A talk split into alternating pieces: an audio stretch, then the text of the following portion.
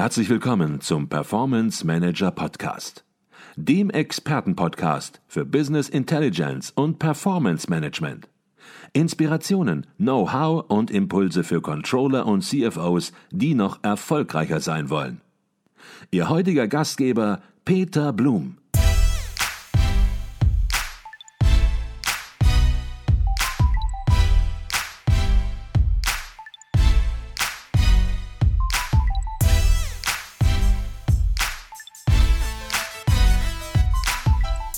Jetzt haben wir über Kryptowährungen schon gesprochen. Das ist natürlich ein Einsatzgebiet, äh, in dem die Blockchain verwendet wird. Gibt es eigentlich noch weitere Einsatzszenarien, Einsatzgebiete, die heute schon existieren, die aber nicht so an der Oberfläche stehen wie das Thema Kryptowährung? Ja, also es gibt tatsächlich auch mal, traditionelle wirtschaftliche Anwendungen. Und äh, die meisten, äh, über die man etwas findet, kommen aus dem Bereich der Logistik. Mhm. Lieferkettenmanagement ist da das Thema. Äh, das liegt so ein bisschen daran, an der Natur dessen, was in der Realität vorzufinden ist und wie es in der Blockchain abgebildet wird. Mhm. Die Blockchain ist ja eine Kette. Und was würde sich also besser eignen, eine Lieferkette abzubilden als eine Kette? Und insofern finden wir viele Beispiele, wo ähm, eben gerade in diesen weltweiten Lieferketten versucht wird, äh, die verschiedenen Stati, die die Warenströme haben, in einer Blockchain zu erfassen und damit auch transparent für möglichst viele Teilnehmer äh, darzustellen. Es sind ja nicht nur die handelnden Unternehmen, es sind ja auch staatliche Stellen, es sind Zollbehörden, die da äh, darauf Zugriff haben müssen. Es hat rechtliche Implikationen. Wann ist der Gefahrenübergang? Äh, war die Ware noch auf dem Schiff oder steht sie schon auf dem Kai des Hafens? Äh, das sind ja alles wichtige Dinge und die können in so einer Blockchain natürlich super dokumentiert werden. Äh, und da sich das immer im zeitlichen Verlauf weiterentwickelt, kann man das natürlich in Form einer Kette hervorragend ähm, äh, darstellen. Ich habe in Vorbereitung unseres Gesprächs äh, nochmal bei SAP ein bisschen äh, geschaut. Mhm. SAP mhm. ist ja auch ein Blockchain-Lösungsanbieter mit einem SAP Leonardo-Plattform. Und auch dort finden Sie die klassischen Success Stories aus dem Bereich der Logistik. Okay. Eine andere Frage. Als vor 30 Jahren ungefähr das World Wide Web relevant wurde, also relevant wurde im Sinne von, dass, dass viele Menschen davon mitbekommen haben und erste ja gekommen sind und sagen, Mensch, da gibt es etwas und da ganz, ganz viel Informationen drin. Und damit waren wir ja noch in den Anfängen. Da war das Thema Browser noch nicht wirklich bekannt und viele haben sich dann gefragt, ja, wie komme ich denn dran? www.advisio.de ist unsere Webadresse. Heutzutage ein ganz gängiger Begriff und jeder weiß, wie ich da dran komme. Aber damals war das natürlich alles noch irgendwo in den Sternen. Und wie ist das mit der Blockchain? Jetzt reden wir die ganze Zeit über Blockchain und viele werden sich fragen, Mensch, ja, wie komme ich denn da überhaupt dran? Kann ich da irgendwo einen Browser nehmen und darauf zugreifen oder wie funktioniert das denn eigentlich praktisch? Ja. Leider muss ich Sie da enttäuschen. Ein Netscape gibt es leider nicht für die Blockchain. Ähm, es ist, und das ist sicherlich ein Grund mit dafür, warum diese Technologie noch gar nicht so sich durchgesetzt hat, wie sie sich durchsetzen könnte vom technischen Potenzial. Es ist harte Pro Programmierarbeit. Okay. Ähm, sie müssen bestimmte APIs benutzen, um an die Daten einer Blockchain ranzukommen. Ähm, für den Otto Normalbürger, der jetzt Bitcoins äh, sagen wir, sein eigen nennen will, da gibt es dann sogenannte Wallet-Software. Das wäre vergleichbar eben mhm. mit diesem Netscape, nur dass eben diese Wallets ausschließlich für den Bitcoin mhm. oder für andere Kryptowährungen geeignet sind mhm. und noch nicht die Generalität haben, die man eben aus dem Browser-Vergleich äh, aus dem Internet her kennt. Okay. Jetzt haben Sie eben noch ein interessantes Stichwort gebracht, Smart Contracts. Und darauf wird man auch immer stoßen, wenn man sich mit Blockchain-Technologie beschäftigt. Vielleicht können Sie da noch mal ein bisschen differenzierter darauf eingehen. Sie haben es eben schon angedeutet und gesagt. Aber was sind Smart Contracts? Was macht man damit? Was bewirken die? Ja. Smart Contracts sind in einer Blockchain realisierte Verträge. Ja. Ähm, das heißt, wir füllen kein Papier mehr aus, sondern wir beide einigen uns darauf, dass dieser Vertrag gelten soll und legen den in der Blockchain ab. Das wäre ja, naja gut, letztlich auch nur eine Digitalisierung äh, für Arme, möchte ich mal sagen. Äh, die Smart Contracts gehen einen Schritt weiter. Gesetzt den Fall, Sie fliegen häufiger und möchten eine Versicherung abschließen gegen Flugverspätungen. Das mhm. heißt, Sie wollen kompensiert werden, wenn Ihr Flieger mehr als 30 Minuten Verspätung hat. Mhm. Ich als vielleicht ein Anbieter solcher Versicherungen hätte dann das Problem, dass ich ganz viele solcher Versicherungen abschließen müsste. Vielleicht wollen Sie das nämlich nur für spezielle Flüge abschließen. Sie sagen, wenn ich von Saarbrücken aus fliege, weiß ich, ist der Flieger pünktlich. Das ist ein kleiner Flughafen. Wenn ich von Frankfurt ausfliegen muss, ah, da ist das Risiko schon ein bisschen größer. Also mhm. ich möchte das nur für meine Frankfurter Flüge machen. Das heißt, wir schließen keinen großen Vertrag ab, sondern jeweils individuell für jeden einzelnen Flug. Mhm. Bedeutet für mich als Versicherer einen hohen administrativen Aufwand. Mhm. Möchte ich gar nicht betreiben. Jetzt kommt die Blockchain und ich sage Ihnen, wir machen einen Smart Contract. Und Sie schließen automatisiert mit mir als Versicherungsgesellschaft diesen Smart Contract ab. Die Blockchain überwacht automatisiert, ist der Flieger pünktlich oder nicht. Ich weiß ja, für welchen Flieger Sie den äh, Vertrag abgeschlossen haben. Es ist klar, ich kann in öffentlichen Datenbanken nachvollziehen, war der Flieger pünktlich oder nicht, war er noch im Zeitfenster oder nicht. Und wenn er nicht im Zeitfenster war, kann ich automatisiert Ihnen die Kompensation auszahlen lassen. Mhm. Das heißt, für mich als Versicherer bedarf es keiner weiteren manuellen äh, ähm, Bearbeitung Ihres Versicherungsvertrages. Mhm. Der Versicherungsabschluss ist automatisiert, aber auch im Falle des Schadens, die Schadensabwicklung ist automatisiert mhm.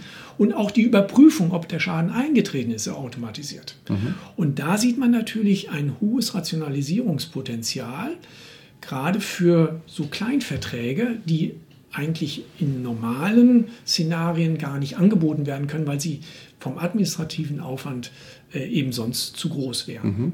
Muss ich mir das so vorstellen, dass ich demnächst bei einer Flugbuchung, die ich über ganz normal über eine Webseite mache, über eine Internetseite mache, entsprechend anklicke, ich möchte so eine Versicherung abschließen und dann kommt so ein rechtswirksamer Vertrag zustande und die Dokumentation und die Abwicklung des Vertrages erfolgt automatisiert über die Blockchain. Ich kriege das vielleicht möglicherweise gar nicht so detailliert mit, aber so wie ich möglicherweise heute schon ein PayPal-Konto habe, habe ich demnächst auch ein Blockchain-Konto, sag ich mal im weitesten Sinne, und ähm, ja, mache darüber die Abwicklung solcher kleinen Verträge. Exakt, genau so kann man sich das vorstellen. Äh, Sie werden wahrscheinlich in den Flugbuchungsportalen einfach am Ende Ihres Buchungsvorgangs wieder mal genervt mit einem zusätzlichen Häkchen. Wollen Sie nicht noch bitte hier diese Flugverspätungsversicherung abschließen? Sie setzen das Häkchen, Sie als Benutzer machen sich keine Gedanken darüber, wo wird das gespeichert, wie wird das gespeichert, wie wird das abgewickelt. Mhm. Dass das in der Blockchain passiert, ist Ihnen als Endverbraucher, Endkonsument natürlich egal. Mhm. Und Sie werden nur sehr zufrieden sein, wenn Sie dann, sagen wir mal, von Frankfurt nach Hamburg geflogen sind.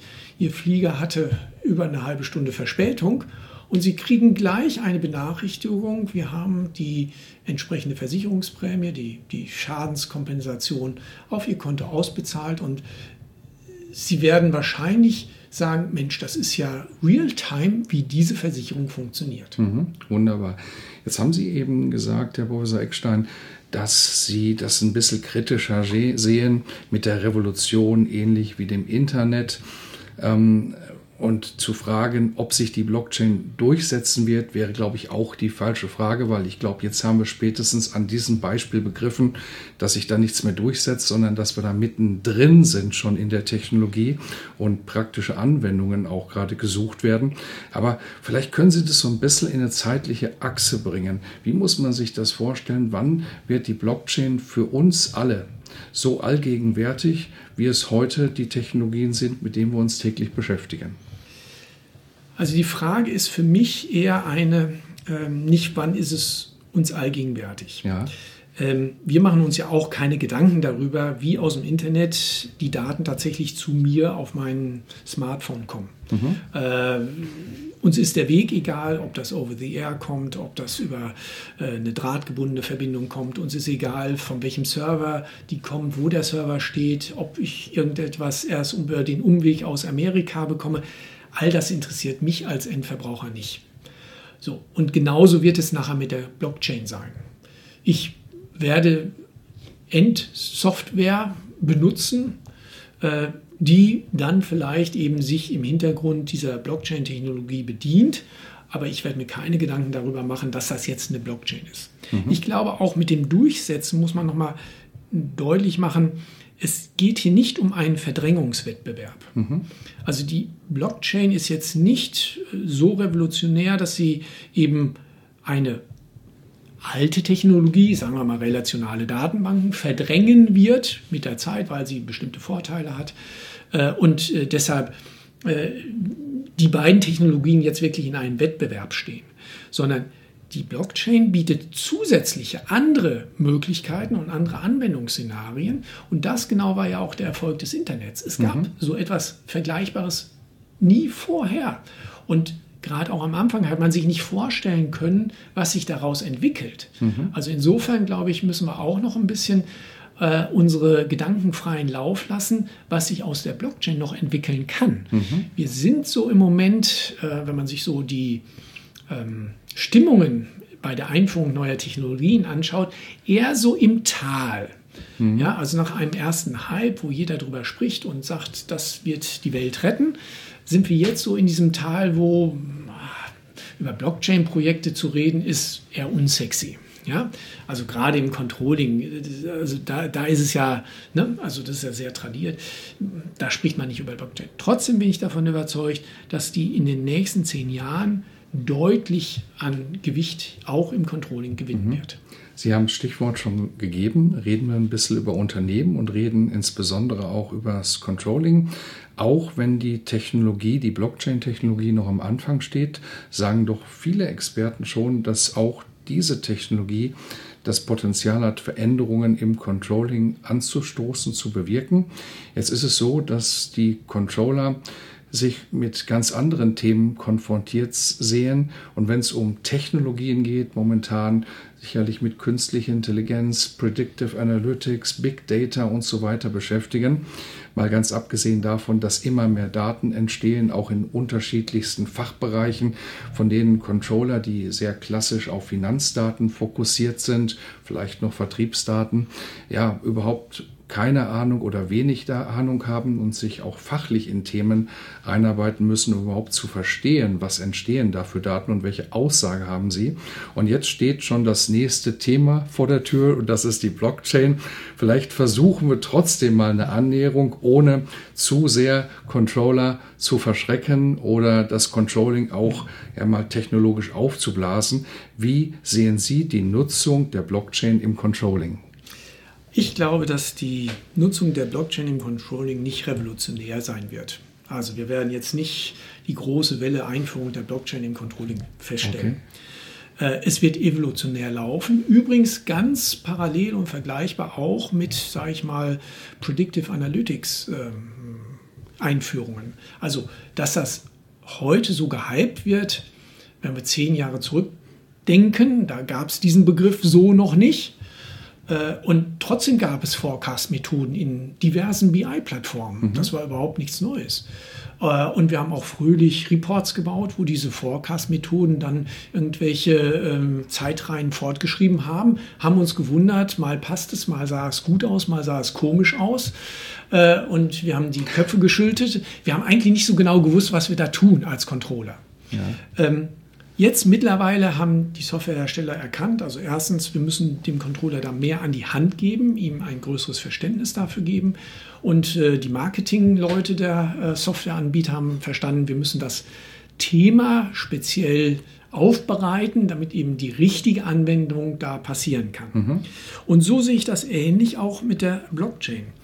Ähm, wir werden dort, wo die Blockchain im operativen Bereich eine Rolle spielt, sicherlich eher eine Übernahme auch im Controlling sehen. Also wenn wir uns das Logistikfeld anschauen, dann liegt es natürlich nahe, dass man sich im Logistikcontrolling auch eine Blockchain als eine Datenquelle vorstellt. Mhm. So, und das wäre für mich der erste Evolutionsschritt, dass man sagt, okay, wir stellen fest, die Blockchain ist eine mögliche Datenbank, damit eine mögliche Datenquelle für meine Controlling-Systeme. Mhm. Und die Bereiche, die diese Art von Datenbank als erste befüllen, zum Beispiel Logistik, die sind natürlich besonders gut geeignet, dann auch im Controlling als Datenlieferanten auf Basis der Blockchain-Technologie zu fungieren. Mhm.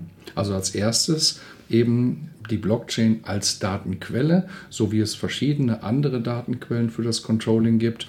Ganz Und genau. die Daten werden genutzt, man zapft die Datenbanken sozusagen sprichwörtlich an und verarbeitet dann mit geeigneten Werkzeugen, da muss man sehen, welche geeignet sind, dann entsprechend diese Daten weiter, er zieht seine Erkenntnisse daraus. Das ist die eine Möglichkeit. Ja. Genau so. Äh, und ich denke, das wird auch die einfachste Art der Nutzung der Blockchain-Technologie sein. Äh, die Blockchain selbst ist dann außerhalb der Controlling-Systeme und äh, so wie ich eben relationale Datenbanken anzapfen kann, so hoffe ich, dass es später auch Standards geben wird, typische Blockchain-Plattformen eben anzapfen zu können mhm. mit standardisierten Schnittstellen, so wie wir es heute auch im relationalen Bereich kennen. Mhm. Okay, jetzt haben Sie gesagt, das ist die eine Möglichkeit und die andere Möglichkeit, äh, die Blockchain im Controlling zu nutzen, ist die Technologie zu nutzen. Sehen Sie das auch als realistisch? Also ich sehe es durchaus als eine mögliche Ergänzung. Und mhm. Sie merken schon an dem etwas zögerlichen möglich. Also es wird mit Sicherheit nicht passieren, dass die Blockchain-Technologie irgendwelche OLAP-Cubes ablöst. Weil die wird niemals so performant die Daten in der Art und Weise aufbereiten können, wie wir es eben von den multidimensionalen Datenbanken her kennen.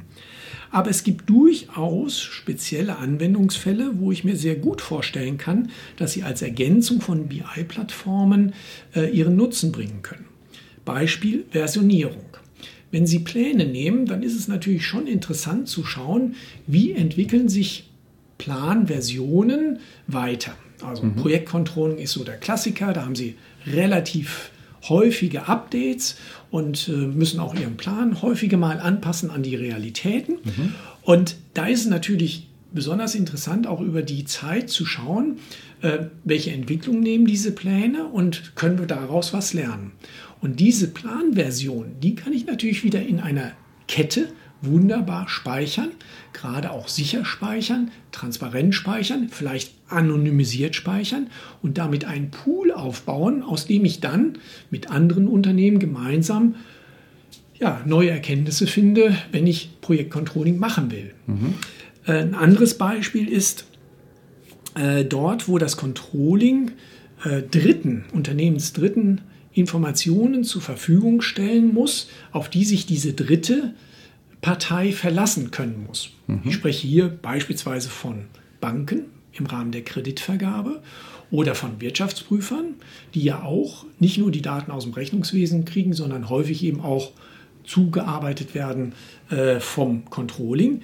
Und da könnte das, äh, die Blockchain-Technologie in der Form ihren Vorteil ausspielen, dass die Vertrauenswürdigkeit dort besonders hoch ist und eben dann äh, nicht die Frage im Raume stehen bliebe, ja, ist dieser übermittelte Plan denn valide? Also ist er tatsächlich ein Plan oder ist da vielleicht ein Fehler unterlaufen? Sondern der Plan, der in der Blockchain ist, der ist gesichert der richtige Plan. Mhm. Und darauf könnten dann eben Wirtschaftsprüfer, Kreditinstitutionen etc. zurückgreifen. Mhm.